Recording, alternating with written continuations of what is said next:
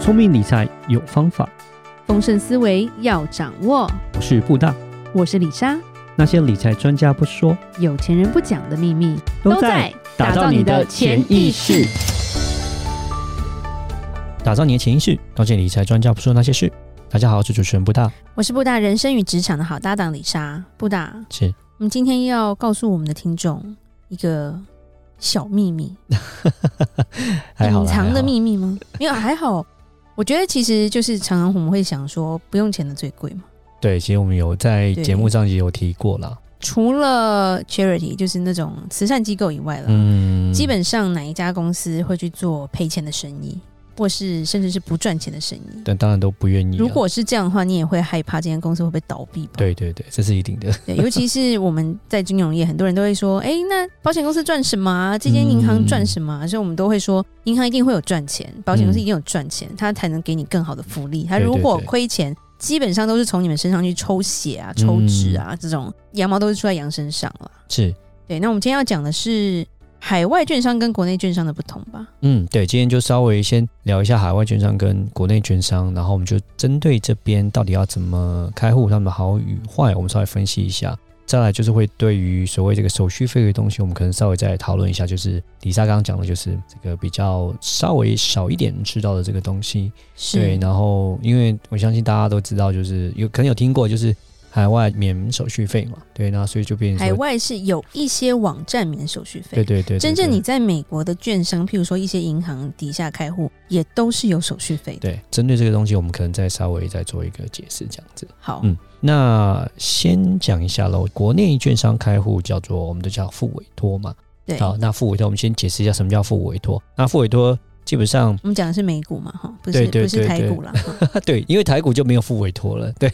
对，台然后股基本上都是不想委托是是是，就是购买海外的股票的话，嗯，就会叫做副委托。是副委托意思就是你要透过国内的一个券商，然后他去帮你做一个购买申，购，对，做申购，所以我们就会叫做副委托。那副委托有包含美股，这是没问题，美国股票这样子。但其实副委托并不局限在只有美股啦，也有所谓的大陆股票哦，也有所谓的港股哦，也可以像远大的话，还可以买到日本股票。哦，这之类就是别的国家的股票，那统整起来基本上都叫副委托，因为都是你是透过国内券商，他去帮你做一个海外的股票的一个申购这样子。股票而已嘛。那债券跟基金这要种一样一样，这个个也是。呃，基金的话就不一样，我们讲债券的话也是，因为它就是可以帮你去申购一些海外的债券，是所以这个也都包含在所谓的副委托这个账户里面啊。那对那个海外基金呢不一样，那基金部分是属于财富管理哦，那是另外一回事，这哦，样子。了解对对对， ，ETF 也算是股票这一块，对 ETF 也算股票，然后好债券。啊，股票这些都是对，了解所以都是你去申购海外的东西的时候，嗯哼然后呢，你要透过这个券商去帮你做甚购买，甚至是海外一些衍生性产品，嗯，对对对对， ，OK 所以我们都这边我都叫做一个副委托这样是子。对，那我们就针对几个面向，我们来稍微比较一下，就是说海外券商跟我们这国内的，就是副委托这边有什么样的一个差别。是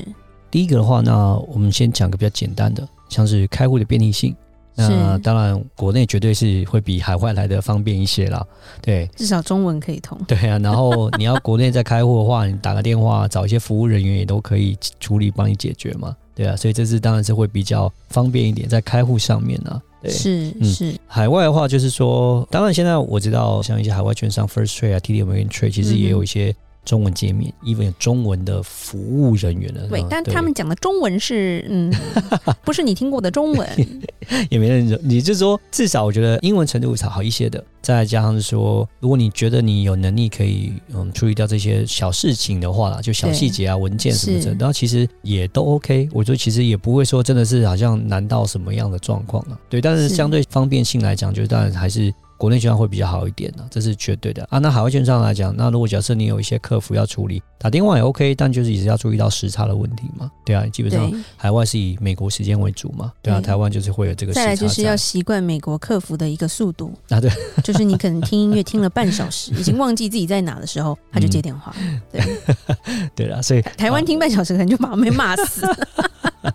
是啊，我们讲方便性当然是国内会比海外来的好了啊。但对你是说是不是不能够克服，也不至于。对，所以是我也是很是中立的是方向是说，如果有英文能力好一点，然后呢，呃，如果假设你是比较有点时间，你可以比较 detail oriented 的人，呃，比较细心的人，那基本上我觉得嗯海外开户也不知道太难，还是可以做得到的。是，好，那我们第二类就是我们稍微讲一下说这个区别哈。第二就是我刚刚其实之前有提到，国内的副委托它的范围有稍微再大一点点，海外的券商的话，可能它的比较偏标向的物股比票较吧。对比较稍微局限一点，就是说一般我们会讲到那个海外的券商，大部分大家还就是预计的看到的还都是比较是属于像是 First Trade、DD American Trade 要买美股了。是那这些是海外券商的话，大部分他们就是以美国的股票为主，是对，除非你要去开到那个 IB 啊 i n d i a d Broker、i n d i a d Broker 的话，它的选项会再多一些，但是对账面啊，对它的界面李莎一整个就是会崩溃。以前在然美国后的时候我们开 IB 的三个月。对对对要我换一次 密码，已经记不得密码，又要再换一次密码，每一次都得打客服，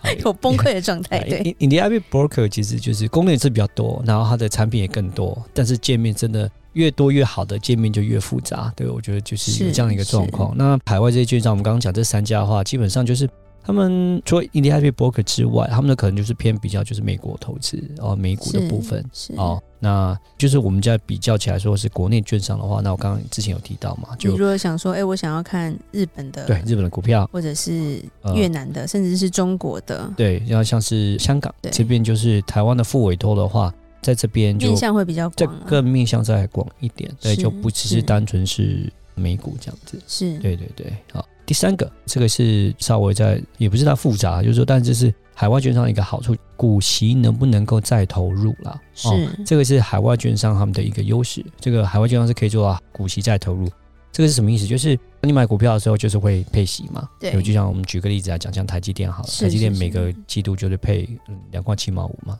它当这个配息的时候，那以海外券商的话，它是可以做到就是自动它就会帮你再投入到这个股票，就继续买啦。嗯哦哼，啊，但是台湾这个券商的话，基本上就没有，它这个你配息就是变成是配到一个现金。是哦，就没有说再投入这样子。是，对，还有一个是关于定期定额的部分。对，定期定额部分的话，国内券商就比较方便哦，基本上就是可以去做这样的一个设定嗯啊、但只是说，当然它可能会有一些限定，是说只有限定某一些股票，你可以做一些定期定额对或是 ETF，基本上是这样子。但是它有这样的功能，然后有这样的一个标的物你去选择。嗯哼，但是海外券商基本上在这个上面就比较没有那么好，对。股票的定期定额比较少，对，在美基本国上来没说有，对，就是需要等于是你手动要自己去做啦，对哦，就没有办法说你好像是设定一个好以后，他就自己会去处理这样子，基本上嗯都是还是要自己手动去做一个购买，对。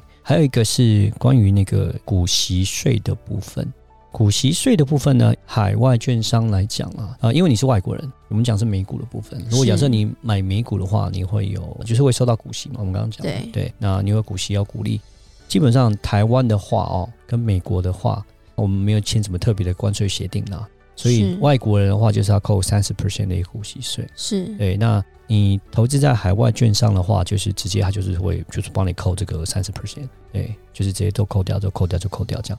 国内券商会不会扣？其实国内券商也会扣，我觉得是基本上国内是也会扣，也不是说不扣，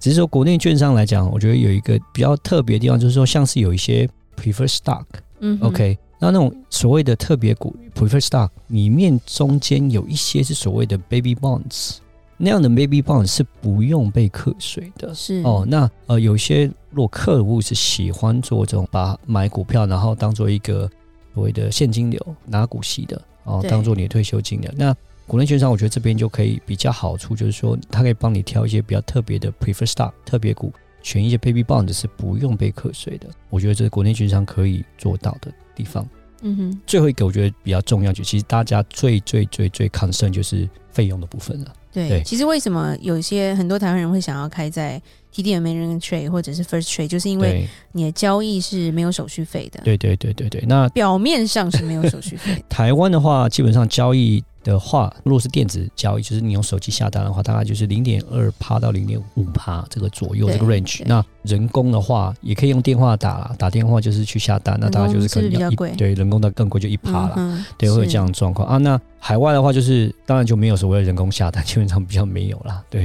然那语后言不通啊。对，然后但是他们交易是免手续费，很多人都是基于这个东西，就觉得啊，那我去海外券商开啊，是会比较好一点，是对，因为不用手续费嘛，对对啊，一样被抽被抽，其实有很多隐藏的费用啊，对因为就是李莎还是强调一点，就是我们在美国，如果我们不是开这几家券商，我们是在银行，譬如说 Chase 或者是一些摩根大通这些在下面开券商的话，其实所有的交易都是需要手续费的，除非我们是什么 VIP，我们的现金流有超过，譬如说十万美金啊、二十万美金，它有不同的一些福利给你，可能一个月可以 trade 几次是不用钱的，这样子。主要我是要解释一下说，当然在说我们看到一些报告在讲，就是说他们不收手续费，那那他们赚什么钱呢？那就会去说他可能会用从 margin account，就是说融资啊，然后利息，用融资利息这边来收取费用，然后去是 cover 哦他们的手续费这些收入之类的。但有一个地方想要注意一下，就是说像有些特别是 first trade 啊，你去注意到就是说 first trade 其实它的报价其实是有一些 delay 的哦，你们可以去做一些比较，就是它会稍微比较延迟，可能会延个十五分钟，它会有这样的一个状况哦，嗯、十五分钟蛮久的耶、啊对，有就时会候几秒就是一个不同的问题。就是会价差钱一点这样的一个时间。那这个时间差造成的结果是什么？你可能你卖的价钱就会有一些变化。是哦举个例来讲，可能假设你在国内的券商，那基本上像我讲，远大都是二十小时，而且是 lifetime 的一个价钱。我在远大或者在别的券商，anyway，就是我们可以卖到一百块。那可能是你在 First Trade，可能你就因为有这样的一个 delay，你就可能没有卖到那样的一个价钱，你可能只卖到九十九、九十八，哦就会有这样的一个小差距。那这样的一个小差距的时候，然后呢，用这边其实它就会去 cover 掉我刚刚讲的就是所谓的那种零点五帕一个手续费哦，是会有这样的一个情况的发生的。所以你刚刚讲意思，譬如说我想要卖在一百块，对，那我其实，在 TD 我看到的是一百块，可是我想卖的话，没有卖到一百块的意思吗？还是说别的系统的报价跟那些网站的报价会有一个差距？主要来讲是会有一个撮合的概念嘛，因为卖东西就是要去做一个是撮合，是，对，要去撮合说，哎、有没有有人人要买嘛有人要买嘛？对要去对做一个撮合。那是在撮合的上面，那可能在时间上，我们讲过就有一个 delay 嘛。哦 delay 的时候，就变成说你在撮合上面就会撮到不一样的价钱。哦对，，就嗯反正魔鬼藏在细节里的对感觉。但如果说假设啊，假设你的定价你是你是设定说哦，我定要一百块才卖得掉，那可能那就没有什么差别，那倒还那好别。人可能一百零一啊，对， 但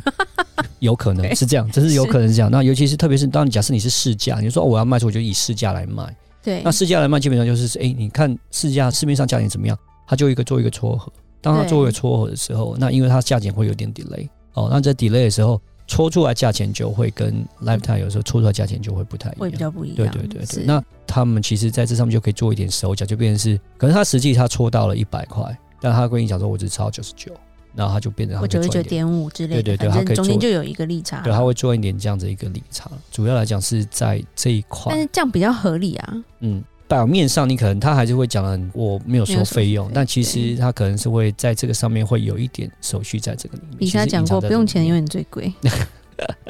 对了。哎呀，主要是会有这样的一个小插曲，就是要稍微提醒一下客户讲，就是大家是这听众讲，就是说免费也不一定是全部是最好的，对，还是会有一些这样的一个状况。那最后我们做一个总结哈，就是说谁比较适合买副委托，那谁比较适合买海外券商哦，我们做一个总结。其实海外券商有一个问题，就是说你要汇款啦，你要哦汇汇款汇款啊，每一次好汇款贵出去，你可能要八百一千块这样的一个手续费用，有时候两边都有手续有费，啊两边都有手续对费，他们收也要手续费，哦，可能是 double the price，所以变成是，如果是一次你的量比较大的人，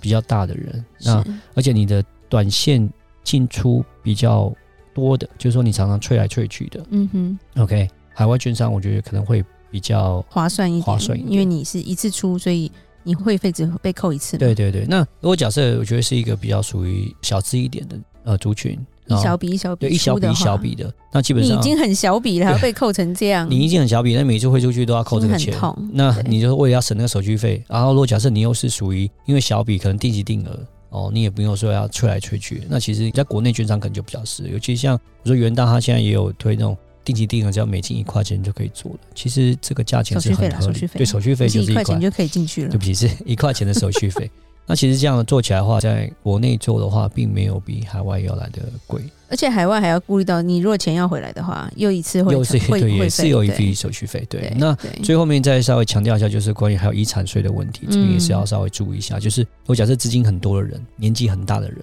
哦，那个这个遗产税也是要注意，因为对于海外的人，哦，就是外国人在美国的资产六万块以上就要收所谓的遗产税，那遗产税的税率是四十帕，所以是相当相当的高。那就变成说，你放很多钱在海外的时候，你要知道你什么时候走。如果你一不小心你走了，然后家人没知道，你没有卖掉那个股票，你就要被扣四十 percent 的一个手续费用，这样子。当然有一个变通的地方啦，持有股票的话，那就会有遗产税的问题。那如果是现金的话，就没有遗产税的问题。快死之前赶快卖，对，就当然我就会讲说，如果说假设是客户是很多的、很多资产的，然后放很多在海外的，那我就说你要让你的家人知道啊，然后快要走的时候赶快卖掉，快死成之现前金赶快卖，那人生可不能能有意外，对就这样子。就基本上是要这样的，不然的话你会被课到四十个 percent 的一个呃遗产税。那但台湾的话就没有课那么多哦，那就是所以这是比较不一样的一个地方。好，所以这些主要是海外券商跟国内券商的一些